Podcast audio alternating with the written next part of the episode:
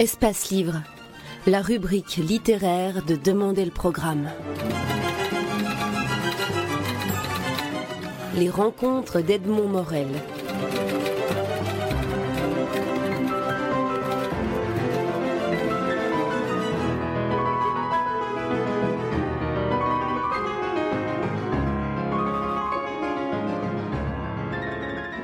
Corinne Hooks, vous publiez aux éditions Les Impressions Nouvelles votre nouveau roman, Décidément, je t'assassine. Alors, en exergue, une phrase de, Beckett qui installe d'emblée un, climat pour le lecteur. Euh, cette phrase de, de, Beckett, extraite de Molloy, est J'allais chez maman et de temps en temps je disais maman, sans doute pour m'encourager. Alors on est, on est dans, dans, le climat. Les premières lignes mettent en présence les deux protagonistes du livre, une fille et sa maman. Elle joue euh, aux, cartes. La première phrase est la seule phrase que je citerai du, du, roman, parce qu'elle elle, dit vraiment tout, cette phrase. Au moment où la maman compte les points, vous écrivez deux colonnes parallèles, sans jamais se toucher, sans jamais s'écarter de leur trajectoire, luttent l'une contre l'autre jusqu'au bout de la feuille. J'ai eu le sentiment d'avoir lu ici le résumé de votre roman. Oui, en quelque sorte, cette partie de cartes par, laquelle s'ouvre le roman euh, donne la situation euh, que j'ai conçue tout au long du roman comme un, colloque singulier entre la mère et la fille, une sorte de huis clos. Euh, la fille va accompagner sa mère malade à l'hôpital, va lui rendre visite chaque jour, mais en très peu de temps, la mère décédera. Pendant ces, visites, ces, jours de visite que la fille pourra faire à sa mère, euh, elle va attendre, elle va espérer une parole d'amour, quelque chose, un échange qui se fasse sur un, plan euh, plus intime. Euh, rien ne se passera de cet ordre-là, mais il y aura chaque jour ce tête-à-tête avec sa mère euh, qu'elle n'a jamais beaucoup connue précédemment, comme si la, la maladie mettait cette mère à sa portée. Et par la suite, d'ailleurs, quand elle se retrouvera en possession de la maison de sa mère et des objets que cette maison contient, euh, elle se trouvera aussi en situation de, de, colloque singulier avec, avec la mère par, par-delà la mort avec, les objets qui lui appartiennent. Ce sera une sorte d'interrogation solitaire de, tous ces objets. Et là aussi, comme de même que la maladie met la, la, la mère à, portée de sa fille, la mort aussi met cette mère enfin à portée de sa fille. On peut dire que le roman, pour l'auditeur qui ne l'a pas encore lu, est, est, construit en deux mouvements. Un premier mouvement à la maladie de la mère, euh, la lutte de la mère pour, pour tenir, pour résister à la maladie, parce que c'est une femme qui, qui, qui en veut, c'est une femme acharnée. Et le deuxième mouvement, c'est après la mort, la fille explore la maison et essaye de, de, trouver l'histoire de sa mère et de la relation avec sa mère dans la maison. Alors le premier mouvement d'abord, cette mère qui est très Dans le premier mouvement, il y a cette mère qui est une battante, qui est une femme qui a un féroce appétit, appétit de vivre et on, on, la voit se battre. Et euh, étrangement, la fille entend euh, le on va se battre lorsque la mère apprend qu'elle souffre d'un cancer. Et ce on qu'il inclut tout à coup, alors que cette mère a très très peu euh, euh, solidaire de sa fille, bouleverse cette fille et, fait, et, l'incite aussi à revenir chaque jour, revoir sa mère et à espérer que quelque chose se, fasse. Pour une fois, dans le on, la mère incluait la fille alors qu'elle l'avait rejetée tout le temps. Voilà, c'est ça. Dans, dans, ce on, enfin, il y a une collaboration. La fille est, est impliquée. Dans la deuxième partie, on voit la fille dans ce deuxième mouvement, comme vous l'avez vu.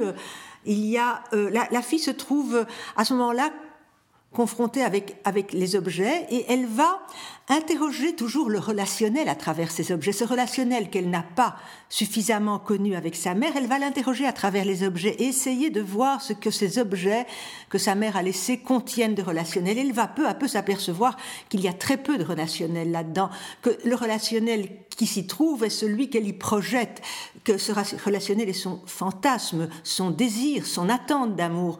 Et elle va peu à peu se rendre compte que ces objets, finalement, ne sont que des objets. Et elle va pouvoir à ce moment-là faire son deuil, euh, se désillusionner, euh, quitter son fantasme. Tout ça parce qu'elle va voir. Le fait d'aller voir permet de, finalement euh, sortir du, fantasme. Elle, va ouvrir les tiroirs, elle va ouvrir les armoires, elle va ouvrir les programmes, les, prospectus de voyage, et en allant ouvrir, elle se, met face à la réalité. Et c'est là qu'elle a un choix à faire et qu'elle, pourrait éventuellement basculer dans une idolâtrie de sa mère, dans une, une un culte de, de, cette attente d'amour. Et là, il y a quelque chose qui se passe de l'ordre de la décision. Il y a un défi qui se présente à elle et elle décide de renoncer à, cela, voyant, de renoncer à son, à son attente et à son illusion. Je reste encore un peu dans, le, dans, la première partie, dans, le, le premier, dans le premier mouvement, parce que ce que vous appelez le, relationnel, en réalité, c'est l'amour que cette fille cherche, c'est l'amour que cette fille essaye, dans les derniers moments de la vie de sa mère, elle essaye encore de, guetter euh, le, signal qui lui a manqué pendant tout ce temps et qui ne viendra jamais. Et même elle ne peut pas formuler à sa mère le je t'aime, si ce n'est lorsqu'elle est, est passée de l'autre côté. Oui, c'est quand sa mère est morte et bien morte qu'elle peut enfin lui dire Maman, je t'aime. Parce que probablement que cette narratrice, cela n'est pas dit dans le livre, mais se rend compte, cette narratrice se rend compte que sa mère refuse ce, genre d'épanchement. Euh, sa mère n'est absolument pas ouverte à ce, genre de, déclaration, d'effusion, de lyrisme. Elle n'en veut pas et il n'y a pas de place pour cela dans leur relation. Donc la fille n'est presque pas en droit de, de lui dire cela sans peut-être la perturber trop en ces derniers moments. D'ailleurs, à un moment aussi, euh, la fille est très émue parce que les médecins viennent de lui dire en secret dans le couloir que la mère vit ses dernières heures et elle est probablement au bord des larmes. Cela n'est pas dit dans mon livre parce que je reste toujours en, retrait de l'émotion pour laisser au, lecteur toute cette part d'émotion. Elle rentre dans la chambre et sa mère la voit et lui demande pourquoi tu pleures? Et la fille, à ce moment-là, est dans le déni. Elle dit mais je ne pleure pas, pourquoi tu veux que je pleure? Parce qu'elle épouse en cela ce qui est là ce qu'elle suppose être la demande profonde de sa mère, c'est-à-dire que surtout on ne déballe rien. C'est ça, elle entre dans le jeu de sa mère, elle entre dans la manière dont sa mère a fonctionné par rapport à elle, c'est-à-dire ne jamais exprimer aucun sentiment. Vous, vous, vous, dites à un moment donné, en la décrivant, qu'elle était une femme d'affaires au départ, à, sa retraite, elle commence à jouer avec des Scrabble. C'est pour ça que je, parlais du Scrabble tout à l'heure. Et, pour elle, finalement, même les mots ne sont que, des, valeurs objectives, que des chiffres. On, aurait pu appeler la première partie de votre livre les mots qui comptent. Ah oui, un, ce serait un très très beau, un très beau titre, effectivement, oui. Euh, oui, c'est une, une, femme qui, joue, mais qui, qui joue pour gagner. Elle joue pour, euh, pour remporter des victoires.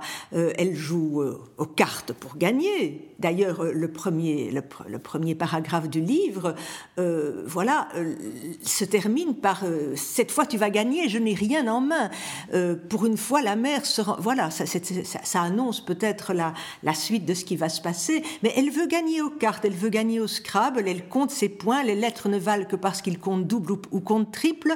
Elle rêve aussi qu'elle gagne un jeu qu'elle a vu à la télévision. La veille de sa mort, elle est persuadée, parce qu'elle est un peu peut-être euh, bon, euh, prise dans les, dans les médicaments euh, comme la, morphine qu'on lui, qu'on lui donne donc, elle, elle, elle rêve qu'elle a gagné au jeu des 71. Elle est persuadée de cela. donc, ce qui compte pour elle dans le jeu, c'est évidemment de triompher, c'est de se battre et c'est de l'emporter. Et probablement que jusqu'au bout, elle a pensé pouvoir l'emporter sur la mort. C'est quelqu'un qui dit aussi à sa, fille, alors qu'elle est dans ses tout derniers moments, j'ai l'impression de courir derrière un train. Mais le fait est dans cette phrase que la mère... Euh, il apparaît que la mère est quelqu'un qui, continue à, courir, à poursuivre, à, vouloir. Elle est dans une volonté de vie farouche. Oui, elle dit cette phrase-là aussi au moment où elle perd souffle, ses poumons se remplissent d'eau, elle fait une espèce de, pneumonie, euh, et, elle, se, elle, se, elle, met sa fille dans la position euh, très, très émouvante dans, dans, votre récit, parce qu'on découvre par la suite que la fille ne se rend pas compte de la décision qu'elle prend. Euh, l'infirmière demande à la fille est-ce qu'il faut choisir, qu'est-ce que vous préférez, qu'on mette les machines respiratoires en marche ou qu'on soulage votre maman avec de la morphine? Et il y a, y a, ce jeu sur les mots où, elle essaie de faire dire à sa mère machine ou bien morphine. Et, finalement, elle ne répond que shin, que in. Oui, c'est-à-dire que, la mère est, consciente jusqu'au bout. Euh, il n'est pas dit nulle part, ni de la part de la fille, ni de la part de la mère, que ce sont les derniers moments. Mais euh, la mère a, toute conscience, tout en étant euh, essoufflée, parce qu'elle souffre à ce moment-là d'un édème pulmonaire, les choses se compliquent. Et les, médecins qui sont à son chevet demandent donc à la fille si on veut le respirateur ou la morphine. Et la fille propose de poser la question à sa mère. Et donc elle, remet cette question entre les mains de sa mère qui, du fait qu'elle a sur elle un masque, un masque à oxygène, bon, prononce mal, on entend, on entend mal en tout cas ce qu'elle dit, on entend que la fin, c'est-à-dire une machine ou morphine. Donc la fille lui propose, pour être sûre d'avoir bien entendu, de, ne dire que la première syllabe, c'est-à-dire ma pour machine ou mort pour morphine. Et la mère, agacée parce que sa fille n'a pas compris et parce que c'est quelqu'un qui, qui s'agace assez facilement, répète mort, mort, euh, parce que c'est, elle choisit la, la morphine. Et ce qui est bouleversant, c'est que la fille vous le dites, vous l'écrivez après, vous lui prêtez après cette réflexion, dit à un moment donné, mais je ne savais pas que morphine voulait dire qu'elle allait, qu'elle allait décéder. Oui, évidemment, voilà, j'ai voulu montrer aussi dans ce roman toute la, violence, toute la, la froideur euh, de, l'hôpital, de, de, ce qui se passe. Elle n'est absolument pas euh, entourée euh, ni mise en, elle, n'est pas avertie de ce qui va se passer. on, lui présente cette option euh, de façon tout à fait abrupte et elle ne sait pas la fille à ce moment-là que la piqûre de, de morphine équivaut à un décès rapide, enfin sans douleur, mais, mais certain et, et endéant. Et dès que la piqûre est faite, on, lui dit d'ailleurs que les, les, pulsions cardiaques vont ralentir, et ça se fait en, quelques, en quelques minutes. C'est une euthanasie involontaire, finalement. Je ne sais pas si, si, on peut la considérer comme réellement involontaire. En tout cas, euh, on pourrait dire que c'est une, une euthanasie déguisée. Je n'ose pas me prononcer là-dedans parce que je, ne connais pas suffisamment la matière médicale. Non, je dis, euthanasie, euthanasie, involontaire, je voulais dire, je me suis mal exprimé, je voulais dire que la, la, fille ne se rend pas compte au moment où elle euh, répète les volontés de sa mère que morphine veut dire que la mort va, oui, va que, que l'échéance est aussi proche en tout cas et que les choses vont se jouer en, finalement euh, quelques une dizaine, en une dizaine de minutes. En, voilà, elle, elle, ne se doute pas de ça et puis tout à coup, devant l'attitude des médecins, elle se rend compte de l'urgence et de l'urgence d'encore d'encore dire quelque chose, d'encore faire passer quelque chose. La mère euh, ne parle plus, mais les médecins assurent à la fille, elle vous entend et d'ailleurs la fille euh, répète, d'ailleurs dans, le récit, il est répété qu'enfin la mère l'entend. Euh, des médecins, des docteurs en, médecine le lui affirment. Cette mère qui ne l'a jamais beaucoup entendue. La, scène de l'hôpital est une scène qui est, qui est, très forte, dans la mesure où le sentiment que, que l'on peut retirer en tant, que, en tant que lecteur qui réinvente un peu l'histoire qu'écrit la, romancière, c'est que finalement, l'absence de, de, mots, l'absence de, de dits, euh, l'absence de phrases prononcées, de sentiments exprimés, dans l'hôpital, la mère le retrouve euh, exacerbé. Personne ne parle vraiment avec des sentiments, personne n'est empathique. On est froid, on est technique, on, est, on compte finalement. Oui, finalement, à l'hôpital aussi, les émotions ne sont pas dites. Euh, tout se passe sur un plan technique. On voit le, chirurgien, la façon dont, il, dont il annonce le, le, diagnostic. Tout cela est fait de manière froide, technique et et cela euh, fait finalement écho à la manière dont, la mère euh, de la narratrice euh, fonctionne également.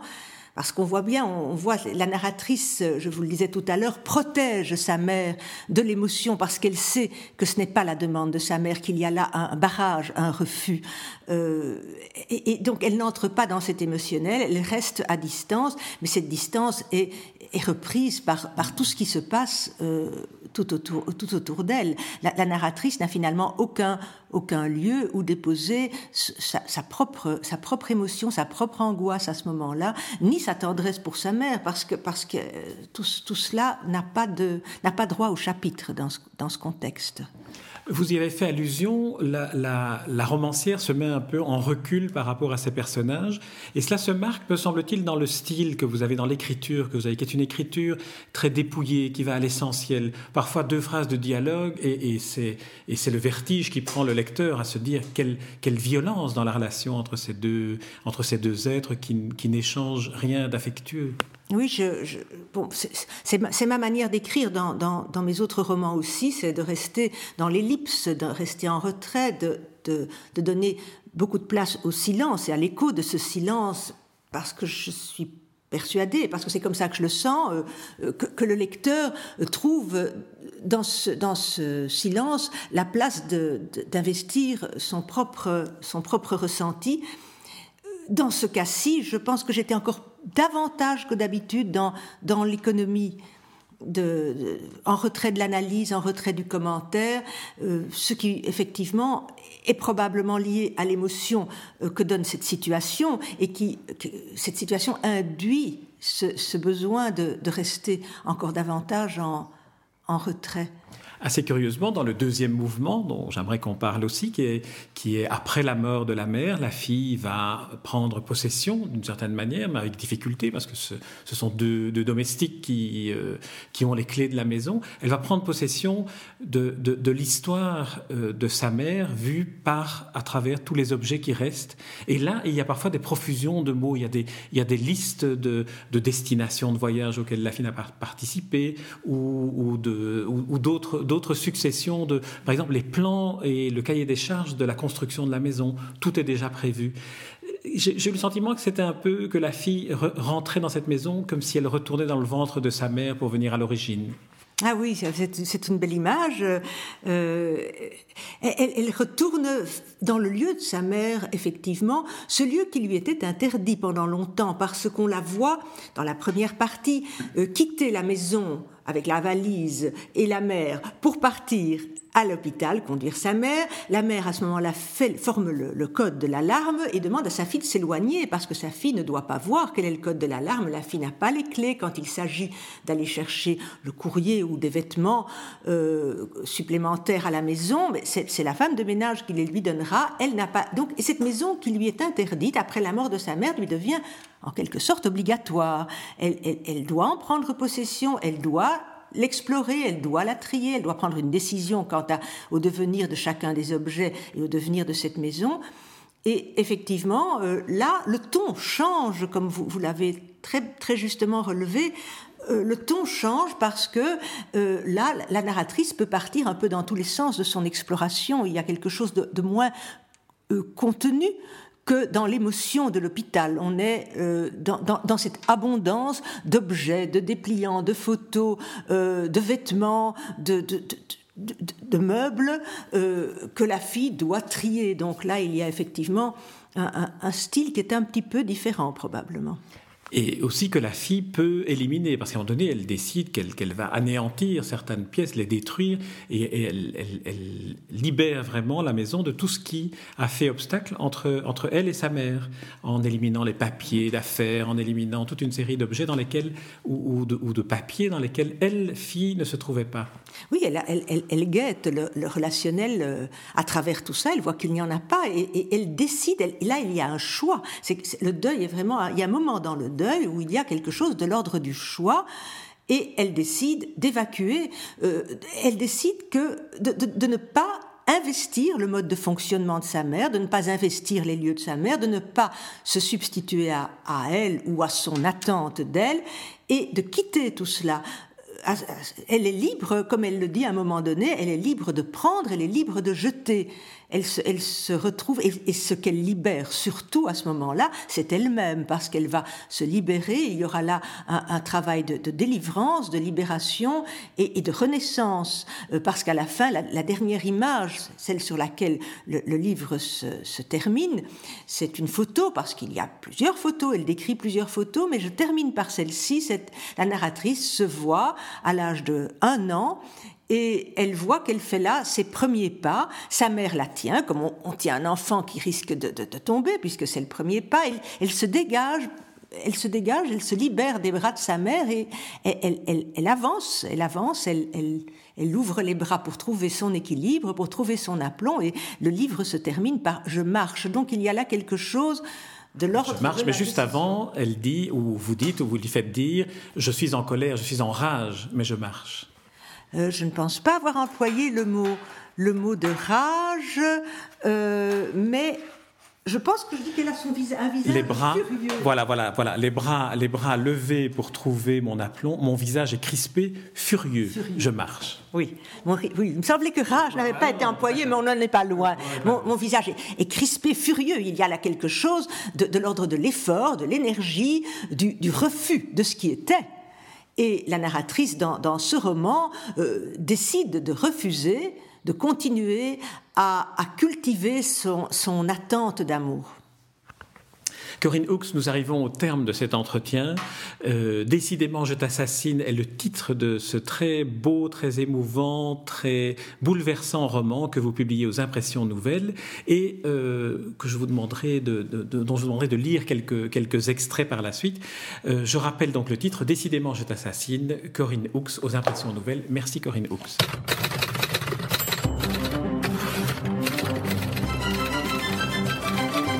Espace Livre, la rubrique littéraire de Demander le programme. Les rencontres d'Edmond Morel.